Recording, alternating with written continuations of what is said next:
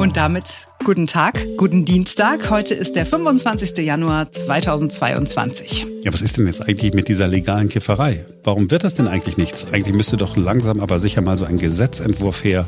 Aber wir warten und warten. Aber wir sind ja geduldig. Und während wir ganz geduldig sind und warten, gibt es einen Mann, der die Geduld langsam verliert. Er erwartet, dass es jetzt den ersten Schritt gibt, damit Cannabiskonsumenten nicht mehr strafverfolgt werden. Dann müssen Sie doch hingehen, wenn es einfach ist und es ist einfach zu sagen, wir wollen zumindest jetzt mal aufhören mit der Verfolgung von über vier Millionen Menschen, die gelegentlich oder auch öfter Cannabis zu sich nehmen. Und wir sind in Sachen Kleiderordnung unterwegs. Eine Frage, die alle Menschen, die beruflich unterwegs sind, bewegt oder zumindest bewegen sollte. Ich bin Simone Panteleit. Ja, Hi. Ich bin der Modepapst. Ich bin Marc Schubert. Jetzt beginnt ein neuer Tag. Die Freigabe von Cannabis. Äh, dieser Punkt im Koalitionsvertrag hat für sehr viel Aufsehen gesorgt. Vor allen Dingen hat er für viel Freude bei den Menschen gesorgt, die seit Jahren und Jahrzehnten dafür kämpfen, dass Cannabis nicht mehr als äh, Teufelszeug angesehen wird, sondern als eine Droge, die legalisiert gehört, die weniger gefährlich ist als Alkohol. Einer der prominentesten Fürsprecher für eine Legalisierung war und ist der Bernauer Jugendrichter Andreas Müller. Er kann schon damit leben, dass es dauert, bis eine Struktur von Cannabis-Verkaufsstellen in Deutschland geschaffen worden ist. Das ist ihm alles völlig klar, dass das dauert. Aber eine Sache kann er nicht mehr ertragen, dass tausende Menschen immer noch in den Akten von Staatsanwaltschaft und Polizei landen, weil sie Cannabis konsumiert haben. Jetzt gibt es klare Worte im Gespräch mit Andreas Müller. Hallo, Herr Müller. Auch hallo. Sie haben ja jetzt jahrelang gekämpft für die Cannabis-Freigabe. Erfolge sind da, im Koalitionsvertrag steht alles drin, aber wenn ich Ihnen bei Twitter so folge, dann ist noch nicht alles ausgekämpft. Habe ich da den richtigen Eindruck? Da haben Sie absolut den richtigen Eindruck. Die Ampel hat eine Absicht erklärt, dass sie es machen will. Und äh, es gibt natürlich Veränderungen auch im Personal. Das freut mich immer sehr. Aber bis das durch ist, wird man sicherlich noch Monate warten müssen. Ich kann natürlich sagen, was Sie jetzt sofort machen sollten. Sie müssten jetzt ganz schnell mal reagieren und zumindest die Konsumenten entkriminalisieren. Das ist das, was ich erwarte. Und das wird im Moment noch nicht gemacht. Also die Legalisierung ist beschlossen. Nur wann passiert was? Und da muss die Ampel jetzt ran. Sie sind ja selber Jurist. Dauert das denn lange, äh, diese, so, so einen Gesetzentwurf dann irgendwie zustande zu bringen, was erstmal die Entkriminalisierung angeht? Nein, nach meinem Dafürhalten ist es relativ einfach, und zwar auch ohne Einschaltung des Bundesrates, zu sagen, Menschen, die mit Cannabis umgehen, bis zu einer gewissen Grammmenge, nehmen wir mal 15 Gramm oder 30 Gramm, wie es zum Beispiel das Cannabiskontrollgesetz vorsieht, die sollen überhaupt nicht in Ermittlungsverfahren geraten. Das heißt, der Polizeimann hat nicht mehr das Recht zu sagen, oh, ich rieche da Cannabis, ich darf dich durchsuchen. Die Staatsanwaltschaft soll nicht mehr das Recht bekommen, Ermittlungsverfahren zu führen. Die müssen nicht mehr vor den Richter. Und das ist das, was ich eigentlich im Moment von den Menschen fordere, die in ihrem Koalitionsvertrag geschrieben haben, Müller, ich bleib ruhig, okay, ja, die geschrieben haben, wir halten das nicht für gerecht. Und wenn man irgendwas nicht für gerecht erachtet, was über fünf Jahrzehnte gelaufen ist, dann muss man jetzt hingehen und die Gerechtigkeit herbeiführen. Dies zumal ja auch mehrere Vorlagen beim Bundesverfassungsgericht liegen, die sagen, die gegenwärtige Konsumentenverfolgung ist auf jeden Fall verfassungswidrig. Haben Sie das verstanden oder soll ich das noch ein bisschen ausführen? Sie können es gerne noch ausführen, aber ich habe es verstanden. Wissen Sie, in der Bundesrepublik Deutschland und seitdem ich elf Jahre alt bin oder seitdem ich Schülerzeitungsredakteur war, kämpfen Menschen für eine andere Cannabispolitik. Sie kämpfen, manche, viele sind bereits gestorben und so weiter. Viele haben Strafverfahren am Hals gehabt, Bußgelder bezahlt, Strafen bezahlt. Über eine halbe Million Menschen sind in die Knäste gewandert. Jetzt kommt endlich der Zeitpunkt, wo die politischen Parteien nach jahrelanger Arbeit sagen, wir wollen das ändern dann müssen Sie doch hingehen, wenn es einfach ist, und es ist einfach, zu sagen, wir wollen zumindest jetzt mal aufhören mit der Verfolgung von über vier Millionen Menschen, die gelegentlich oder auch öfter Cannabis zu sich nehmen. Es geht ja nur um den Besitz erstmal. Es geht ja gar nicht erstmal um die Dealerschaft. Und, und, und. Aber die soll man bitte schön nicht tagtäglich weiter vor irgendwelche Gerichte ziehen. Jetzt haben Sie es klar gemacht. Jetzt habe ich es definitiv verstanden. Und das ist machbar, liebe Politik. Ja, ihr müsst euch nur hinsetzen, wie wir jetzt mit dem Werbungsverbot bei Schwangerschaftsabbrüchen gesehen haben. Das geht. Ja, man streicht einfach irgendwie einen Paragraphen. Und hier geht es auch. Man sagt, wir sind noch nicht so weit, um das ganze große, das ganze große Analog des Cannabis-Kontrollgesetzes, das liegt ja in den Schubladen rum. Wurde ja schon mehrfach im Deutschen Bundestag debattiert. Aber wir müssen uns hier und da noch streiten, Apotheken oder Cannabis-Fachgeschäfte und so weiter. Das ist ein großes Ding. Da muss man Lieferwege aufbauen und, und, und. Aber die Entkriminalisierung der Konsumenten und damit die Wiedergabe von Freiheitsrechten und die Gleichheitsgrundsatz berücksichtigen, nämlich in Bezug auf Alkohol, die kann relativ schnell in den Deutschen Bundestag eingebracht werden. Das sind vielleicht drei Paragraphen. Da ändert man das Betäubungsmittelgesetz, sprich den Paragraphen 29 und sagt, eine Strafbarkeit fängt erst an bei 15 Gramm, wie es man in Berlin ja sowieso macht. Wir brauchen gar keine Ermittlungsverfahren. Wir brauchen keine Polizisten, die sowieso genügend zu tun haben, durch die Parks zu schicken. Ja, weil es ist nicht mehr strafbar. Ein Herr Lauterbach sagt, ja, ich bin ja für die Legalisierung. Gesundheitsminister. Ja, der Justizminister sagt, ich bin ja für die Legalisierung. Ja, wir haben einen neuen Drogenbeauftragten, der heute gar nicht mehr so heißt, ja, sondern Beauftragter der Bundesregierung für Sucht- und Drogenfragen. Von dem sind Sie ja ein Fan. Burkhard Blinert ist das, ein SPD-Mann. Ja, natürlich. Herr Blinert ist auch Mitglied meines von mir gegründeten Vereins von Lieb Deutschland und der kennt sich aus. Da freue ich mich, dass endlich mal jemand mit Fachkompetenz da sitzt. Und Herr Blinert hat sich jahrelang mit der deutschen Drogenpolitik auseinandergesetzt und nicht wie die Vorgängerin Ludwig und Mortler und wie sie alle hießen, die da irgendwie reingekommen sind, weil man irgendwie jemand brauchte, der als Pressesprecher für den auch gleichfalls sich ausgewiesene Gesundheitsminister agiert. Der Herr Blinert, Sie haben ja wahrscheinlich dann jetzt einen direkten Draht zu ihm, oder? Ich rufe ihn nicht täglich an, er hat genug zu tun. Ja, aber sicherlich, wenn ich eine Verbindung haben will, äh, im Moment ist er ja, ich weiß nicht, ist es vielleicht eine Woche, äh, dass er im Dienst ist und so weiter. Man kann jetzt auch nicht erwarten, dass er innerhalb von einer Woche die Welt verändert. Gucken wir noch kurz auf unseren Justizminister. Karl Lauterbach haben Sie als Gesundheitsminister schon erwähnt. Justizminister, der hat sich ja noch nicht so richtig geäußert. Ähm, er wartet sozusagen auf äh, den Gesetzentwurf, den das Gesundheitsministerium ausarbeitet. Zumindest von Entkriminalisierung hat er Justizminister bislang nichts gesagt. Ja, eben, das ist der Fehler. Im Moment wartet man und argumentiert teilweise, wir haben andere Probleme, wir haben Corona und so weiter. Ich weiß nicht, warum da im Moment nicht einfach klar gesagt, wir arbeiten so schnell wie möglich an einer Entkriminalisierung. Vielleicht wartet man Landtagswahlen ab, vielleicht ist das Thema immer noch ein wenig stigmatisiert, obwohl die Hälfte der Bevölkerung mittlerweile ja für die Legalisierung von Cannabis ist und nicht versteht, wie der Nachbar, der Junge, der eigene äh, Neffe und so weiter nach wie vor von der deutschen Polizei, der Justiz und so weiter verfolgt werden darf, wo doch alle sagen, es soll legal werden. Reg ich mich auf? Nein. Ja, doch, doch, Sie tun es, aber das macht nichts. Ja, wir freuen uns, wir freuen uns doch immer, wenn Sie sich aufregen. Ich ah, habe ja, okay. vor ein paar Tagen mit dem Bund Deutscher Kriminalbeamter gesprochen. Die sind ja vergleichsweise liberal, wenn ich mir die anderen Polizeigewerkschaften angucke, die ja komplett gegen eine äh, Legalisierung von Cannabis sind. Und der Bund Deutscher Kriminalbeamter geht äh, in einem Punkt einen Schritt weiter als Sie. Ja, völlig überraschend. Die sagen nämlich, ja, Strafverfolgung muss aufhören, aber nicht nur bei Cannabis, sondern bei jeglichem Drogenkonsum. Die Konsumenten dürfen nicht mehr verfolgt werden. Stichwort portugiesisches Modell. Ja, da muss man gucken, wie man es macht. Natürlich bin ich auch ein Verfechter äh, davon. Natürlich ist der Ansatz völlig richtig. Wir können nicht jemand, der meinetwegen heroinabhängig ist, dafür bestrafen, dass er sich Heroin besorgt.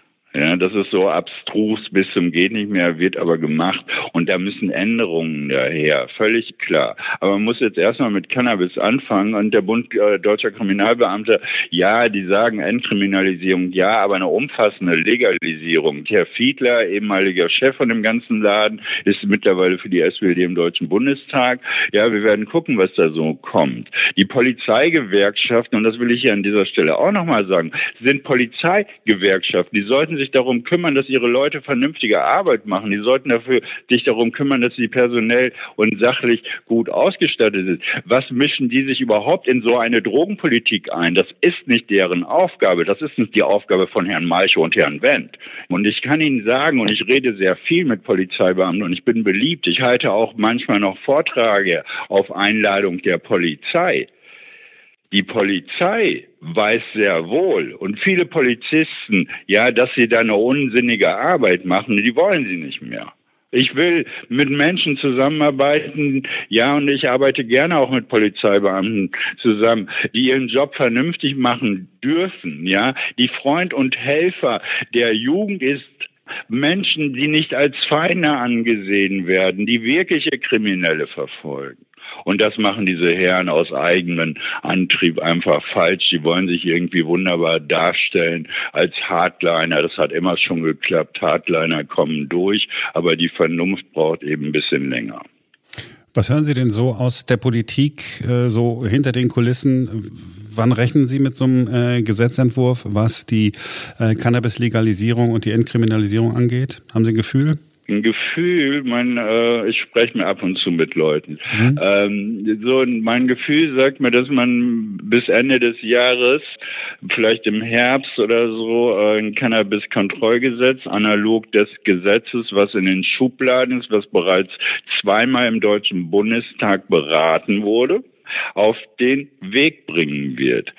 Das andere, was man auf den Weg bringen muss, ja, da kann ich nur immer, und das mache ich auch weiter, über meine Kanäle schreien, Entkriminalisierung der Konsumenten, ja, sofort. Es kann natürlich auch noch sein, dass das Bundesverfassungsgericht sich der Sache mal annimmt, ja, und zwar liegen ja da nicht nur Vorlagen vom Amtsgericht Bernau bei Berlin, sondern auch von Pasewalk und Münster, vielleicht sogar noch mehr. Ich bin nicht auf aktuellen Date. Meine Vorlage liegt seit bald einem Jahr und äh, neun Monaten da und sagt, hey, wir haben das jetzt geprüft. Wir möchten lieber Gesetzgeber, mal mitteilen, dass wir zumindestens die Konsumentenverfolgung für verfassungswidrig erachten, wie es im Übrigen auch oberste Gerichte in anderen Ländern gemacht haben.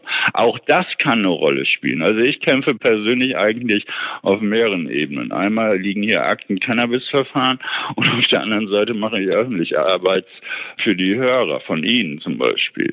Und äh, ja, ich bin auch dieses Interview kann ich dafür nutzen und mal appelliere, mhm. macht es bitte. Sonst werdet ihr, liebe FDP, liebe Grüne, liebe SPD, ja, wieder einen Vertrauensverlust haben. Die Menschen draußen, die Konsumenten, verstehen das nicht, dass der Polizist sie immer noch verfolgen kann, dass die Nachbarin bei der Polizei anrufen kann und sagen, hier, das riecht es nach Cannabis, kommt mal mit einer Wanne vorbei und kontrolliert die Wohnung. Und, und, und diese tagtägliche Verfolgung. Wissen Sie, wenn die Politik sagt, wir finden die Verfolgung scheiße, dann sollen sie sie so schnell wie möglich beenden. Basta. Oh, jetzt habe ich mich aufgeregt. Jetzt haben Sie sich aufgeregt und einen sehr, sehr guten Schlusspunkt gesetzt. Ich danke Ihnen für das Interview und wir bleiben in Kontakt. Wir haben ja noch ein bisschen Zeit, bis dann das Gesetzgebungsverfahren in Gang kommt. Ich will mich nicht aufregen. Können Sie mir mal sagen, ja, okay. Ja, ich, ich werde mich so lange aufregen, bis es endlich vernünftig ist und die Freiheitsrechte durchgesetzt werden und das Gleichheitsgesetz. Ja, wo das es normal ist, dass sich Menschen abends vom Fernseher setzen können und einen ganz normalen Joint rauchen dürfen. Das ist mein Ziel. Okay. Sie werden es erreichen. Ich habe ein ganz gutes Gefühl. Vielen Dank, Herr Müller. Ich bedanke mich bei Ihnen, dass Sie mir meine Stimme verteilen. Guckt mal bitte kurz an euch runter. Was seht ihr? Jetzt mal, ne? Den Bauch, ja klar. Und wenn ihr wie wir im Homeoffice seid, seht ihr wahrscheinlich auch eher irgendwas äh, Bequemes. Ne? Ihr, so, ihr habt einen Hoodie an, Jogginghose, Frauen vielleicht Leggings. Tragen Frauen noch Leggings eigentlich? Ist Ja. das noch? Erwischt. Ja, ich Ah, heute okay. Äh, tatsächlich. äh, Frauen haben dann auch noch dicke Socken dazu an. Ja. Ja, hm, ja, ja, in der ja. Tat. Ich, äh, ist immer noch cooler als irgendwelche Hausschuhe Oh Gott, oder so. auf. So, es ist aber auch tatsächlich extrem verführerisch. Ne? Also ich gebe zu, ich habe tatsächlich auch schon mal morgens im Schlafanzug vorm Rechner gesessen, weil ich mich einfach nicht aufraffen konnte, was ordentliches anzuziehen. Ich dachte, das wäre eine schöne Bluse gewesen. Ja, oben drüber dann irgend, so, irgend sowas noch drüber so. geworfen, damit es nicht gleich jeder sieht. Ja, aber ähm, tatsächlich wäre es auch wirklich gut, wenn man sich morgens äh, ordentlich anziehen würde, wenn man irgendwas anzieht, was man auch bei der Arbeit tragen würde, weil mehrere Studien besagen, die Kleidung beeinflusst unsere Arbeitsleistung. Also entsprechende Kleidung steigert unser Selbstwert und unser Selbstbewusstsein und lässt uns produktiver arbeiten. Ist natürlich auch immer typenabhängig, aber äh, also es gibt Menschen, die äh, im Schlumpi-Look trotzdem total produktiv Ja, sind. Aber gibt es. bei der Mehrzahl der Menschen, dich zum Beispiel, wobei du, also äh, also ich will jetzt nicht sagen, dass du immer Schlumpi-Look trägst, aber du bist eher schon so der sportlich legere ja, Typ, ne? ganz freundlich formuliert dafür, dass ich blöde Sachen anhabe. Ja, danke. Also bei der Mehrzahl der Menschen hat sich jedenfalls gezeigt, äh, dass sie ordentlich gekleidet konzentrierter sind, dass sie weniger Fehler machen. Es gab zum Beispiel ein ganz spannendes Experiment der Northwestern University dazu mit Probandinnen und Probanden, die einen Arztkittel getragen haben und die haben nur halb so viele Konzentrationsfehler gemacht wie die Leute ohne Ah, krass, Kittel. nur weil die den Kittel anhatten? Das heißt, wenn ich mir jetzt einen Kittel anziehe, dann verspreche ich mich deutlich weniger in diesem Podcast. Also die, die Chance besteht. Ja. Ja. Ja. Ja, Jetzt hat aber nicht jeder so einen Arztkittel zu Hause, aber auch jede andere Form von Arbeitskleidung kann helfen.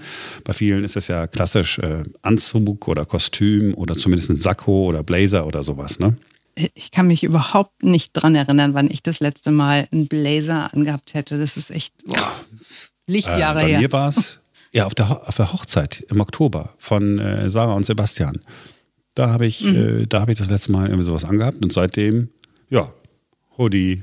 Seitdem nicht mehr so. Und jetzt, jetzt denk nochmal zurück an den Oktober. Hast du da, wie man das traditionell so macht, den untersten Knopf des Sakkos offen gelassen? Ja, ja, mache ich eigentlich immer.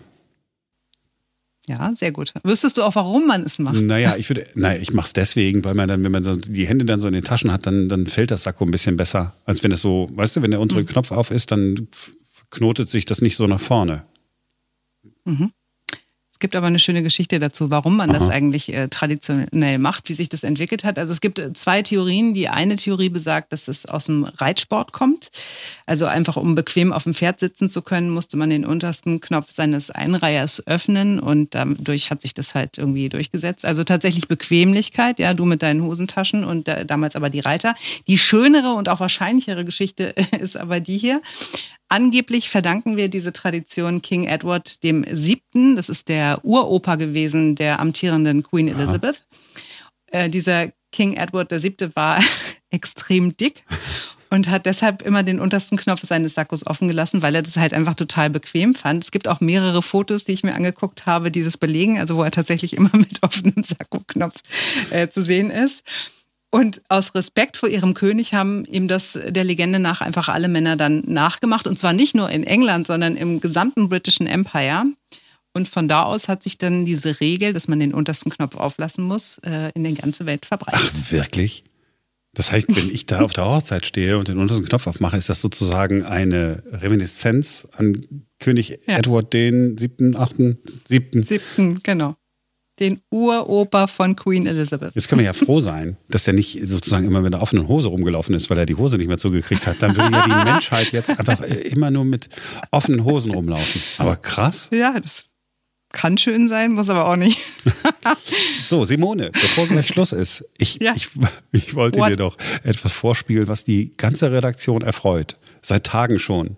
Ja, all die Ja. Menschen, die uns Ja. über Alexa hören, werden äh, jetzt denken, ja, ist mir auch aufgefallen. Ein neuer Tag mit Simone Penteleit und Mark Schubert von Amazon Music wird abgerufen. Ja. Hier ist die neueste Folge.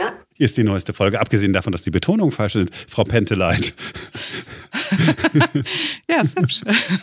Was ich nicht schon alles gehört habe, wie ich mit Nachnamen heiße. Äh, Pantelhuberleit, Pantoleit ist das häufigste. Aber die schönste Geschichte, ich glaube, ich habe sie hier im Podcast auch schon mal erzählt, aber die schönste Geschichte ist ja die von meinem äh, alten Schulkameraden Benam, der aus dem Iran nach Deutschland kam und bis zur neunten Klasse gedacht hat, ich heiße Simone Fantaleit und dass mein Papa der Mann ist, dem die Firma Fantaleit gehört. Finde ich aber das sensationell. Und wenn ich hier dieses Diktatprogramm benutze, ne, wenn, es darum geht, so Stichpunkte für unsere äh, Texte mhm. zu machen im, im, im Podcast, immer bei Panteleit kommt immer Pantherleid. Also die, die, die, irgendjemand ist den Panther leid. Ja, kann ihn nicht mehr sehen, diesen ganzen Panther. Und ach, da fällt mir ein, wir wollten doch immer noch mal mit Professor Jürgen Udolf, der den You Name It Podcast ja. hat, wollen wir doch darüber sprechen, woher unsere Namen kommen. Unbedingt. Bei mir ist ja leicht. Ja? Kommt ja vom Bert. Früher hat wahrscheinlich mein Vorfahr einen Bart getragen und dann hat sich das geändert und dann hat man gedacht, Mensch, der hat ja auch Schuhe an. Schuhbert. Ja, okay, bevor ich sagt der Mann, der Barfußschuhe trägt. Gut, äh, ich wäre äh, tatsächlich an einer genauen Analyse äh, interessiert. Frag ihn nochmal. Ja, er hat ja schon gesagt, dass er das macht, aber wir haben noch keinen Termin gefunden. Machen wir, machen wir. So. Für heute ist erstmal Schluss. Genau. Wir sind morgen wieder für euch da, denn dann ist wieder ein neuer Tag. Bis dahin, macht's gut.